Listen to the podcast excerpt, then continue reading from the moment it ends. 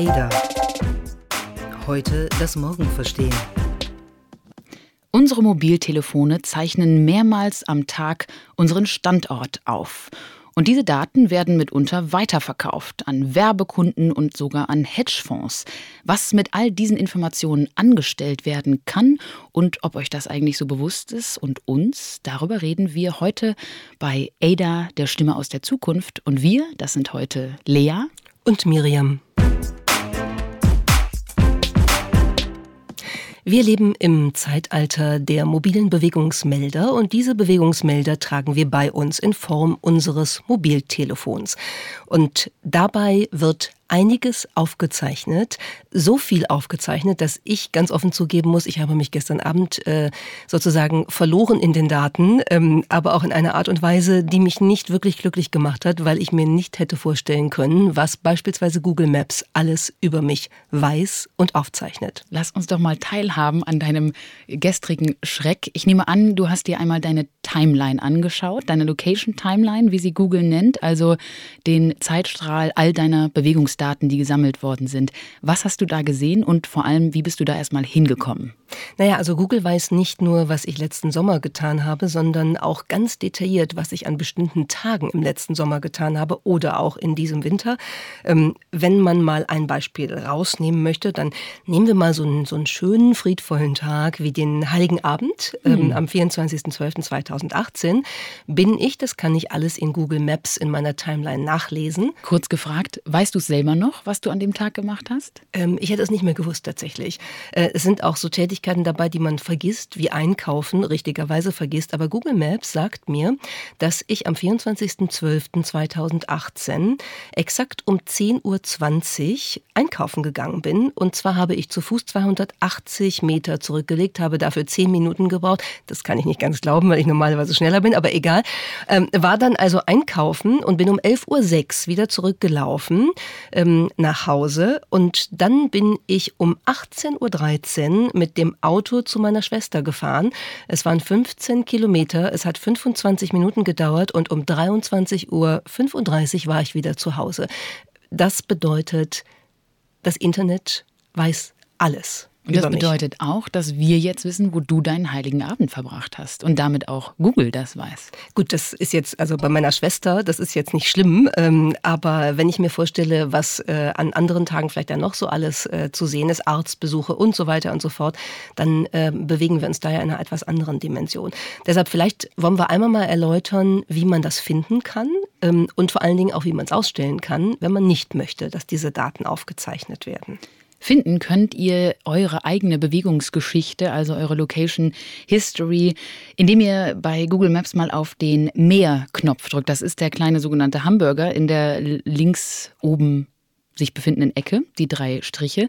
Dann gibt es da die Option eurer Timeline. Und dann kann man auf dem kleinen Kalender-Icon tatsächlich jeden einzelnen Tag aussuchen und sich quasi durch die eigene Vergangenheit klicken. Und das ist mitunter so erschreckend, wie Miriam das das gestern erlebt hat. Und zu jedem Tag gibt es auch eine handliche, anschauliche kleine Karte, wo der Weg, den man von X nach Y und Z äh, hinter sich gebracht hat, auch nochmal dann ähm, sozusagen aufgezeichnet ist und visualisiert ist. Und wenn euch das jetzt ungefähr so schockt, wie es uns gestern geschockt hat oder Miriam gestern geschockt hat, dann könnt ihr das Ganze natürlich natürlich auch ausschalten, weil es ist tatsächlich eurer Einwilligung äh, bedingt, diese, diese Bewegungsaufzeichnung. Wenn ihr also auch sich in Google Maps befindend auf diesen More-Button, den äh, links oben drückt, dann könnt ihr unter den Einstellungen euren persönlichen Inhalt finden oder Personal die, Ein Content. die Einstellung vielleicht nur ganz kurz, damit man es visualisiert, ist das kleine Rädchen, ne, das, äh, das oben rechts dann im Bildschirm erscheint. Dann also nach dem Rädchen in den persönlichen Inhalt und dort könnt ihr tatsächlich unter Location History oder eben äh, Orts, Ortsgeschichte nehme ich an, Bewegungsgeschichte auf Deutsch, könnt ihr das ein- und ausschalten. Das bringt uns zu einem Thema, was tatsächlich gerade vor allem auch in Amerika viele be beschäftigt. Es gab vor kurzer Zeit einen großen Bericht in der New York Times über diese doch sehr weitreichende Aufzeichnung von Bewegungsdaten. In der New York Times hatten sie einen Datensatz mit über einer Million äh, Smartphone-Daten oder mit den Daten von einer Million Smartphone ausgewertet und vor allem eins festgestellt, denn dass unsere Mobiltelefone diese Daten sammeln und auch auswerten, müsste eigentlich jedem klar sein, der schon mal eine Navigationskarte benutzt hat.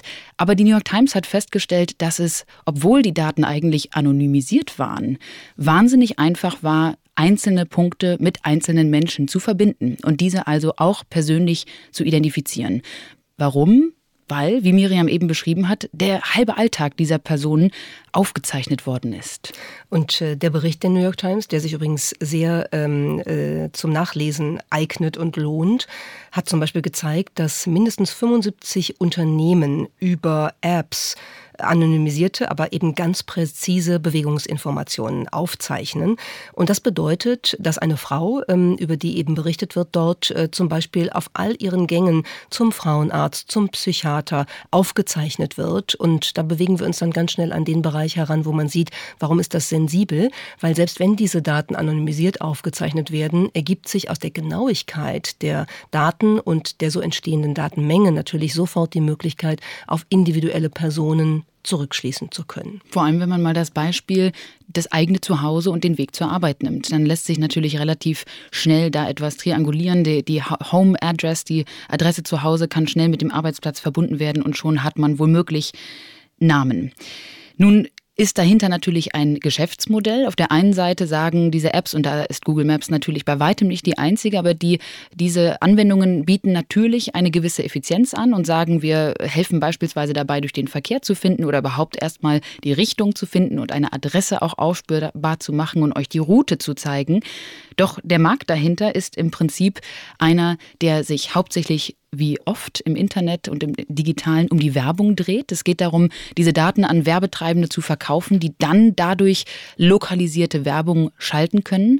Aber es gibt auch ein interessantes Beispiel, wo Firmen genau diese Bewegungsdaten an Hedgefonds verkaufen damit die zum Beispiel entscheiden können, äh, wo es sich zu investieren lohnt, weil dort bestimmte ähm, Bewegungsströme halt besonders interessant sind und eben genau ausgewertet werden können. Und wie das ausgewertet äh, wird, ähm, das hat mich dann schon auch wiederum doch äh, wirklich äh, frappiert. Ähm, es gibt Anwendungen, also Apps, die sammeln alle zwei Sekunden Daten. Das heißt, das ist ein so lückenloser Aufzeichnungsprozess, ähm, den kann man sich ja kaum vorstellen. Das sind manchmal bis zu 14.000 Abfragen am Tag, die da getätigt werden. Und durch dieses Tracking kann man halt wirklich bis ins kleinste Detail nachvollziehen, was Menschen tun, wie Menschen sich bewegen. Und man kann natürlich auch zum Teil daraus schließen, äh, wie sie sich bewegen werden. Denn das wissen wir ja aus ganz vielen Dingen, die wir jetzt mit äh, der Anwendung von künstlicher Intelligenz uns anschauen, dass die Datenauswertung das eine ist, um sozusagen die Geschichte zu verstehen. Äh, was habe ich letzten Sommer gemacht? Äh, das zweite ist, die Daten so auszuwerten oder die Auswertung so zu interpretieren, dass man eben Prognosen daraus ableiten kann. Was werde ich nächsten Sommer tun? Ähm, und da wird es dann nochmal interessanter. Genau dafür hat Facebook drei verschiedene Patente angemeldet. Eins davon ist äh, zu den sogenannten Offline Trajectories. Da ist also die Idee tatsächlich, voraussagen zu können, basierend auf den Bewegungsdaten, die Facebook schon gesammelt hat oder verkauft bekommen hat, gekauft hat, höchstwahrscheinlich im Falle Facebook selbst gesammelt hat, voraussagen zu können, wo wir uns, wie Miriam gerade sagte, wahrscheinlich in der Zukunft hinbewegen. Da frage ich mich natürlich direkt, kommt vielleicht bald dann auch Vorschläge kommen die äh, von Facebook uns auf den Screen gespielt. Man solle doch wahrscheinlich morgen am allerbesten mal wieder zum Supermarkt gehen. Ich glaube, von den Voraussagemöglichkeiten, von den Analysefähigkeiten ist das sicherlich, wie du eben schon angedeutet hast, durch den aktuellen Stand der KI absolut möglich.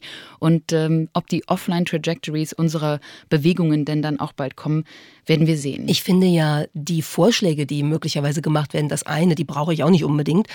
Aber viel schwieriger finde ich, wenn ich mir vorstelle, dass Facebook mich dann daran, erinnert, dass ich doch bitte jetzt mal wieder ins Büro gehen soll, weil ich da sozusagen ansonsten jeden Tag um die Zeit hingehe oder äh, was auch immer da vorgeschlagen wird. Also es ist ja auch ein Kontrollmechanismus, ne, der übrigens darauf beruht, dass man Standards ähm, fortsetzt. Das heißt, äh, Serendipity in ähm, den Bewegungsläufen des Menschen wird gar nicht erwünscht, sondern man möchte eigentlich genau wissen, äh, wo äh, hat der oder diejenige sich bewegt hinbewegt und wo wird sie sich deshalb hinbewegen, damit ich sie möglichst gut äh, adressieren kann. Ich kann mir vorstellen, dass die rebellische Miriam manchmal durchaus auf Google Maps schaut und sagt, da gehe ich ganz sicher nicht entlang und ich nehme jetzt einen anderen Weg. Und wenn Google dir vorschlagen würde, du solltest morgen doch mal vielleicht wieder ins Büro, wo du ja ehrlich gesagt jeden Tag sowieso bist, dass du dann dezidiert dich woanders hinbewegst. Dann erst recht ganz nicht. Genau. Genau. Wir waren bei den Facebook-Patenten und wollen da auch noch einen Moment bei bleiben, weil ähm, äh, du hast es gesagt, Lea, drei Stück äh, sind da gerade ähm, im Lauf. Und das zweite ist auch nicht uninteressant. Da geht es nämlich darum, dass andere Technologien genutzt werden, um sozusagen die, die ähm, Zellgrößen der, der, der Ortsabfragen zu verkleinern, also über Wi-Fi, über Bluetooth äh, und andere Signale, sodass man irgendwann so kleine Abfragezellen kreieren kann, dass das noch sehr viel genauer ist, als GPS das jetzt kann. Und das heißt also, ich kann dann irgendwann möglicherweise feststellen, ob ich bei mir im Badezimmer eher links vor der Badewanne oder eher rechts vor der Dusche stehe. Ja, die Genauigkeit und vor allem die technischen Möglichkeiten, das, äh, da passiert gerade sehr viel. Da bewegen wir uns in eine Richtung, wo, glaube ich, die Userinnen und User wahnsinnig wenig drüber wissen, was uns gar nicht so bewusst ist. Was uns aber vielleicht auch nicht deutlich gemacht wird, ist, wie viele Apps und vor allem welche Art der Apps eigentlich all diese Bewegungsdaten aufzeichnen. Wie ich eben schon sagte, bei Navigationskarten und sämtlichen ja, ortsbezogenen Anwendungen ist das relativ verständlich und sicherlich auch relevant. Ich wünsche mir tatsächlich, dass mir Google Maps weiterhin den Weg äh, beim Weg hilft. Es gibt aber allerdings einige Apps, wo das gar nicht so naheliegend ist, beziehungsweise wo ich mir gar nicht bewusst gemacht habe, dass natürlich jedes Mal, wenn ich zum Beispiel bei Instagram oder Twitter meinen Ort angebe, dass ich damit natürlich freiwillig immer wieder einen kleinen Pin in meiner Bewegungsgeschichte quasi setze. Jeder Tweet eine Standortangabe. Und ich gebe ehrlich zu, ich oute mich jetzt auch hier als totale Faulette, weil ich darüber äh, nicht nachgedacht habe. Nicht mal, als ich mir dann im Nachgang jetzt bewusst gemacht habe, dass diese Ortsangaben ja irgendwo herkommen müssen. Ja, also manchmal hilft Denken, auch im Internet. Ähm, und ich dann gedacht habe, das gibt's ja gar nicht, ja, dass das also bei Twitter ähm, einfach an ist und habe mir dann mal die Mühe gemacht, mir ein bisschen anzugucken, wie das eigentlich ähm, so kommt. Und tatsächlich war das früher sozusagen der normale Einstellungsmodus. Twitter hat das dann geändert 2015 und äh, jetzt muss man sozusagen eine Opt-in-Variante wählen. Das heißt, man muss sich bewusst entscheiden, dass man die Ortsdaten teilen möchte. Ein äh, Twitter-Sprecher hat gesagt, das tun wenig Menschen. Ob das stimmt oder nicht, wissen wir nicht, aber sagen die.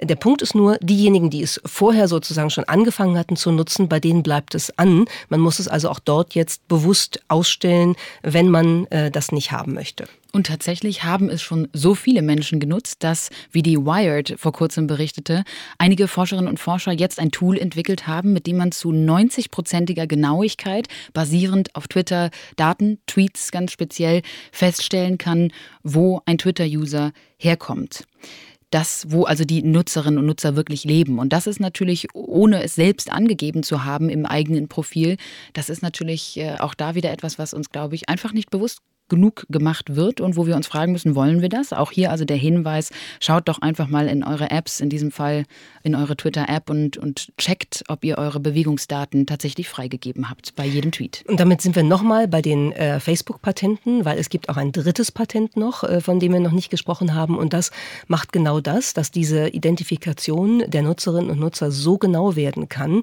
dass äh, man auch sozusagen so kleine Datengruppen erstellen kann, dass es möglich wird, beispielsweise zu unterscheiden, unterscheiden, ob Menschen, die in einer Stadt umherlaufen, Touristen oder Einheimische sind.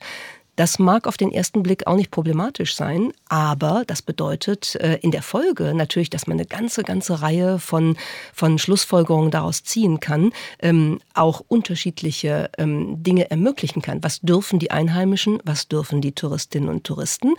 Finde ich einen interessanten Aspekt, ähm, wo man sich fragt, kommen wir da schon eigentlich in die ersten Ansätze von bestimmten Datenverwertungen im Bereich von Social Credit Scores, also äh, Daten-Accountability, die ähm, Menschen äh, der einen Art etwas erlaubt, äh, Menschen der anderen Art etwas nicht erlaubt. Deshalb äh, ne, Vorsicht an der Stelle ähm, und lieber mal gucken, wohin die Reise da geht. Es geht um Erlaubnis, es geht natürlich auch darum, was wird wem ausgespielt, wer bekommt welche Art von Werbung, welche Art von Optionen und Informationen zugespielt.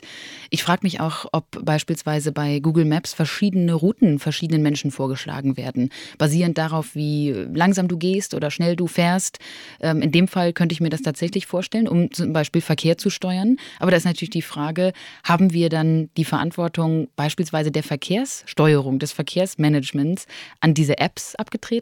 Ja, du könntest auch sagen, dass äh, sozusagen Autos äh, ab einer ähm, gewissen Preis- und Leistungsklasse möglicherweise die kürzeste Route vorgeschlagen bekommen und äh, der ähm, die alte Rostlaube, ähm, die sich durch den äh, Straßenverkehr quält, ähm, kriegt dann äh, den Umweg angeboten, damit äh, der an, die andere Strecke für die schnellen wichtigen Autos frei bleibt. Also ich überzeichne jetzt, aber Technisch ist das alles möglich. Hoffen wir mal, dass das für Fußgänger nicht auch so gehandelt wird, sonst befinde ich mich irgendwann auf einem Highway for Pedestrians. Wenn ihr mich also mal auf der Straße trefft, dann winkt mir einfach zu und wir gehen nebeneinander schön daher. Jetzt fragen wir uns natürlich, dürfen die das eigentlich alle? Was ist eigentlich die Rechtslage, wenn es um diese Bewegungsdaten geht? In den USA wird das zurzeit heftig diskutiert, vor allem auch unter den Mitgliedern des neu gewählten Kongresses, denn dort wird tatsächlich gerade eine neue Datenschutzregel diskutiert und die Nutzung von diesen ortsbezogenen Bewegungsdaten ist ein zentraler Bestandteil dieser Debatte. Ganz generell kann man sagen, dadurch, dass wir als Userinnen und User unsere Einwilligung geben, diese Ortsdienste erstmal anschalten zu lassen für jede App und ja auch übrigens äh, mit der Frage verbunden, ob man sie nur während Nutzung der App oder eben immer anhaben möchte. Auch das könnt ihr alles in euren Einstellungen im Telefon finden. Da wir diese Einwilligung erstmal geben müssen, heißt es von den Firmen, dass sei ja eigentlich erlaubt. Nun ist es bloß so, dass die Ankündigung, die man dann als Nutzer in der Anwendung bekommt, relativ vage bleibt was die Informationen angeht, was also mit diesen Daten passiert. Beispielsweise werden Verkauf von Daten und die Weitergabe derer fast nie angegeben. Das heißt, wir sind relativ deutlich in einem Bereich, wo wir definitiv erstmal unterinformiert sind als Userinnen und User. Und man muss sicherlich an der Stelle sagen, dass die, die Rechtslage in den USA eine etwas andere ist als in Europa, auch in Deutschland. Wir haben ja durch die Datenschutzgrundverordnung jetzt tatsächlich, ähm, auch wenn die von vielen Seiten als bürokratisch äh, kritisiert wird, ähm, im, im Hinblick auf Privatheit von Daten, informationelle Selbstbestimmung schon einen Schritt nach vorne gemacht und eine etwas andere Kultur etabliert, als das in den USA der Fall ist. Also diese Form von Datenverkauf, wie wir ihn jetzt äh, beschrieben haben, ist sicherlich ähm, bei uns nicht derart ausgeprägt. Und man muss ganz klar sagen, ähm, Standortdaten sind eben Informationen, die dazu dienen, einen Nutzer, eine Nutzerin zu lokalisieren. Äh, man kann ein Bewegungsprofil erstellen, man kann damit eine Person identifizierbar machen und das bedeutet, dass diese Standortdaten zu den personenbezogenen Daten gezählt werden müssen und die sind ja sozusagen durch die äh, Datenschutzgrundverordnung erfasst. Das heißt, ähm, da muss man schon etwas vorsichtiger mit umgehen, als äh, das jetzt am Beispiel der USA und der Geschichte der New York Times gerade von uns beschrieben worden ist. Aber wie es ist, wenn diese Gesetze sich dann auch auf die Bewegungsdaten einer App auswirken, das kann man auch in den USA in einem äh, sehr erschreckenden Beispiel sehen. Nämlich war es so, dass Slack-Nutzerinnen und Nutzer, die in den vergangenen Monaten in Ländern wie Kuba, Syrien, Iran oder auch der Krim unterwegs waren, tatsächlich die Erfahrung gemacht haben, dass ihre Accounts, ihre Konten auf einmal gesperrt worden sind. Und im Nachgang ist dann klargemacht worden, dass das daran lag, dass die USA ja gewisse Embargos oder Sanktionen diesen Ländern auferlegt hatten und dass dadurch Slack sagen musste, wir haben uns an die lokalen Regeln, an unsere Gesetze gehalten, die amerikanischen Gesetze, und daher haben wir diese Konten sperren lassen. Das ist schon hart, wenn man sich das vorstellt. Ja, also ich habe sozusagen äh, die amerikanische Sanktionspolitik und ähm, die reicht bis in das Mobiltelefon äh, eines einzelnen Menschen hinein und kann da Accounts ähm, offline stellen äh, um sozusagen äh, das Wohlverhalten gemessen an dieser Sanktionspolitik äh, zu äh, überprüfen und äh, im Notfall eben auch umzusetzen. Das finde ich eine ne sehr krasse Erkenntnis. Und wir haben die Diskussion ja übrigens nicht nur im Hinblick auf das Slack-Beispiel, es ist eine ähnliche Diskussion, die wir gerade im Hinblick auf Huawei haben. Und die Frage, was macht eigentlich der chinesische Technologieanbieter im Bereich äh, Aufbau äh, des 5G-Netzes? Und ähm, ist das wirklich so, wie es äh, gerade beschrieben wird von den USA? Oder haben wir da auch eine Situation, wo man merkt, hier wird auch eine ganz konkrete äh, Industriepolitik durch ähm, bestimmte Technologienutzungs- äh, und äh, Entwicklungsmöglichkeiten betrieben. Also da sieht man, wie diese Dinge alle zusammenhängen, von den Daten, den, den äh, Standortdaten eines einzelnen Nutzers, einer einzelnen Nutzerin bis hin in die große Weltpolitik. Nun kommen wir aber nochmal zurück ganz speziell auf diese Bewegungsdaten. Ich frage mich, ob wir diese Art der Personalisierung, also Personalisierung in diesem Fall bezogen auf den eigenen Ort, wirklich wollen. Denn wie eben schon gesagt, versprechen uns und liefern ja diese Apps tatsächlich auch einen großen Nutzen. Keine Frage. Effizienz und in diesem Fall wirklich eine, ja, eine richtungsweisende ähm, Leistung, die wir Überleben. äh, bei mir geht es um Überleben. Ich muss das ganz offen zugeben, ja. weil ich bin ähm, geodatenmäßig leider genetisch äh, unterversorgt worden. Und Was du ja ansonsten eigentlich gar nicht bist. Aber ja, aber in dem Fall ist es leider wirklich so. Und das bedeutet, also ich finde mit Mühe noch aus einem Kaufhaus wieder raus, ohne dass ich mit Google Maps ich äh, mich dir gleich orientiere. Aus dem Studio raus. Das ist sehr nett, vielen Dank. Ähm, aber ansonsten äh, im Auto oder auch äh, selbst mit dem Fahrrad oder so in äh, unbekannten Gefilden, Klammer auf, manchmal auch in bekannten Gefilden, Klammer zu, wäre ich ohne diese Navigationshilfen, wäre ich wirklich aufgeschmissen. Klammer auf, du hörst aber doch hoffentlich nicht den Ansagen von Google Maps während deiner Fahrradtour zu, oder? Klammer zu. Doch, manchmal schon. Okay, gut. Aber sie fährt eigentlich ganz sicher im Verkehr und hat sicherlich Kopfhörer dabei auf. Aber mal ganz ernst gefragt, wollen wir dieses Level an Dokumentation von unserem Privatleben, auch von unserem intimen Leben. Du hast vorhin schon gesagt, äh, kann auch die Fahrt zum Frauenarzt sein oder ähm, sämtliche Orte, wie beispielsweise ein ähm, Fall, den es in den New York Times-Daten tatsächlich gab. Kriminaldelikte werden dadurch natürlich auch mit aufgezeichnet, Besuche im Gefängnis, wie auch immer. Es sind mitunter Tatsachen und Fakten und Orte, die wir, glaube ich, wenn es uns bewusst wäre, überhaupt nicht teilen wollten. So, deshalb also die Frage, was machen wir mit dieser Schere zwischen Nutzung und äh, Convenience und dem ganz klaren Vorteil dieser Anwendungen und dieser möglichen Zukunft des vielleicht, wie du sagtest, lückenlosen Aufzeichnens unseres Daseins? Ich glaube, die entscheidende Frage äh, tut sich zwischen Convenience und Dokumentation auf. Ich möchte tatsächlich diese Möglichkeiten nutzen, weil das ist ja super äh, und wie gesagt für mich überlebenswichtig. Aber warum muss alles aufgezeichnet werden? Also warum kann ich nicht äh, einen Dienst äh, nutzen, der mich von A nach B führt oder mir hilft, von A nach B zu kommen, ähm, ohne dass diese ganzen Dinge dann tatsächlich als Datenpunkte und aggregierte Datensätze über meinen Lebensverlauf irgendwo bleiben müssen? Heißt the right to be instantly forgotten. Instantly, genau. Instantly ja. forgotten. Instantly, instantly acknowledged and then forgotten. Das wäre, glaube ich, der richtige Weg. Hm. Ja.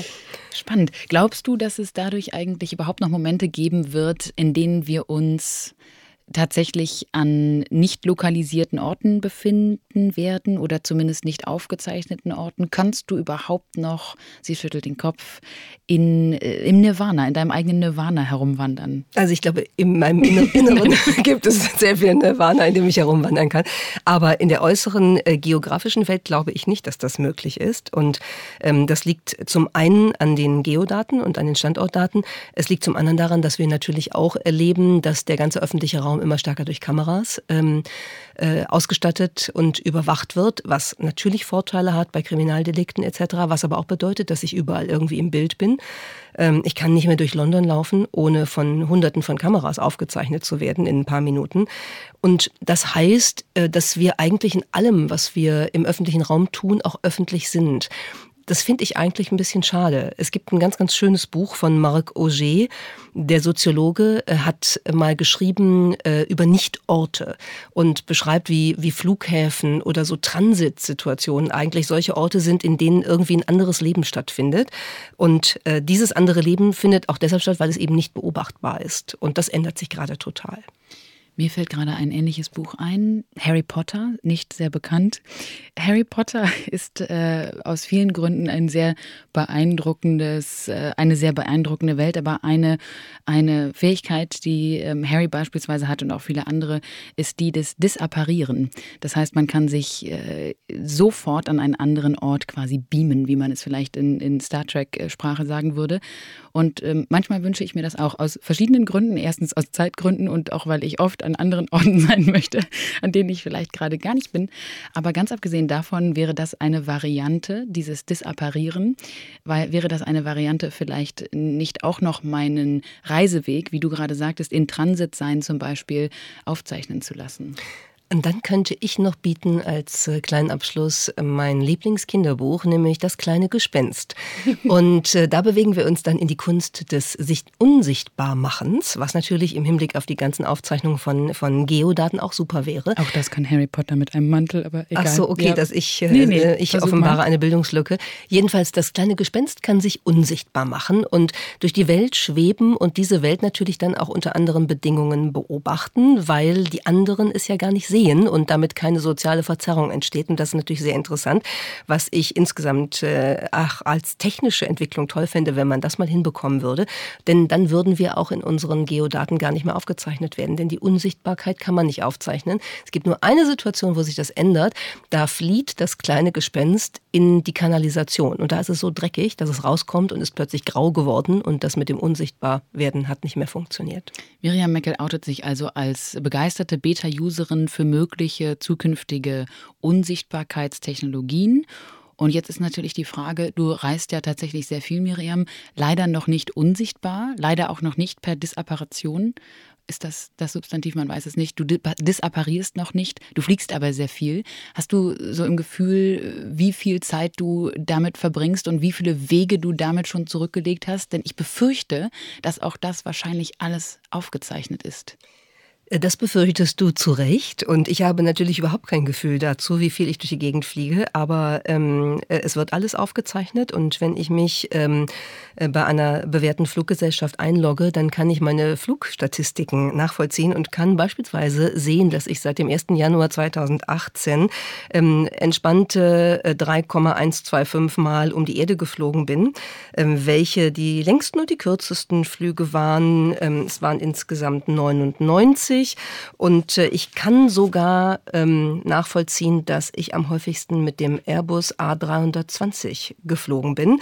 Ähm, das alles möchte ich eigentlich gar nicht wissen. Äh, in dem Fall hat es aber einen positiven Effekt, nämlich dass ich merke, ups, ich bin eindeutig zu viel im Flugzeug und bin äh, auch auf eine Art ein Umweltschwein und das muss sich ändern. Miriam nimmt sich vor, ihre Umweltverträglichkeit zu bestärken und wir nehmen uns vor, auch was zu ändern, nämlich hoffentlich haben wir euch zumindest inspiriert, alle mal in euer Handy zu schauen, um zu checken, was für Ortungsdienste ihr denn eigentlich angeschaltet habt und manchmal ist vielleicht auch ein ADA-Tipp ganz hilfreich, einfach mal das Handy zu Hause lassen, nämlich dann, wenn ihr ganz sicher nicht aufgezeichnet werden wollt.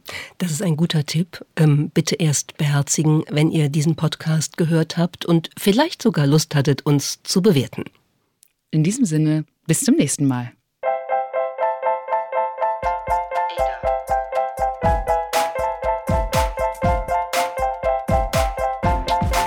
Ada. Heute das Morgen verstehen.